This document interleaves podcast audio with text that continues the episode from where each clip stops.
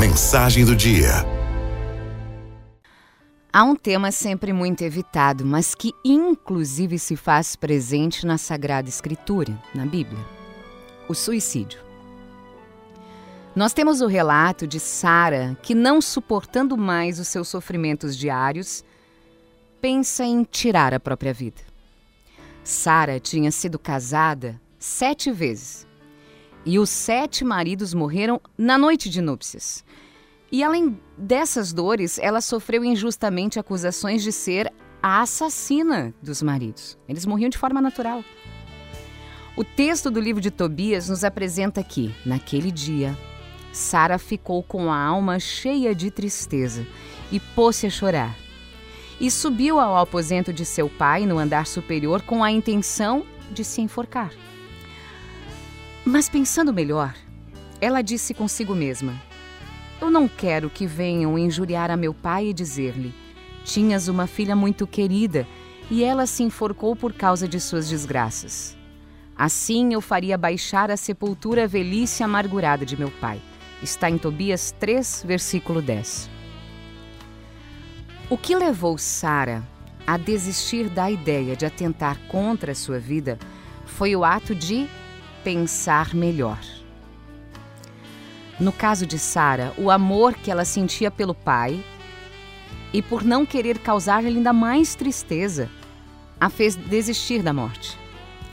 E depois daquele momento de dor, Deus visitou Sara com um ótimo marido com quem ela foi feliz até a velhice. Todo mal ficou para trás. O que nos leva a repensar em muitas atitudes que tomamos na nossa vida é redescobrir o sentido para nossa existência. Por isso eu digo: não desista de viver.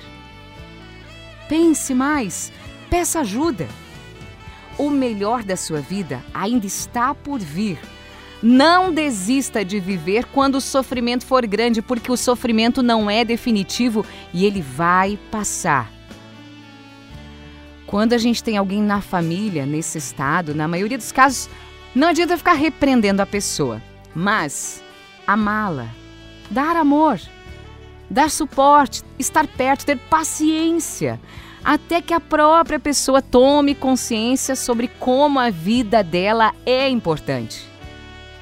Unido a isso também, buscar o auxílio profissional de quem possa ajudar nesse momento de dor, de desespero, de solidão, de depressão. Independente da circunstância da nossa vida, nós devemos sempre pensar: eu tenho dignidade. Isso é uma reflexão para todos nós. Cada um tem a sua beleza, a sua importância na história humana. E mesmo em meio às tribulações, nós devemos reavivar em nós a esperança. Esperança. Resgatar em nós o sentido das nossas vidas.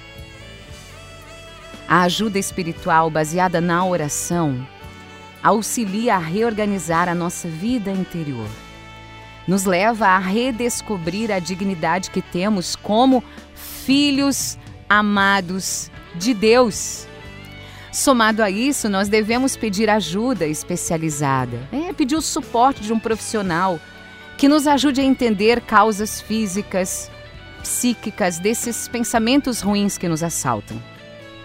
Além disso, claro, o auxílio dos familiares, dos amigos, nos faz afastar a solidão. E o sentimento ou o pensamento de que não somos amados, de que somos um nada, de que não importa mais a nossa vida. Ela importa sim, guarde isso no coração. O sofrimento momento, o sofrimento do presente momento, ele vai passar. O sofrimento que você está vivendo hoje vai passar. A vida é muito bonita. Não a despreze por nada. Depois da tempestade, Deus manda a bonança e nos faz ver que valeu a pena lutar para viver.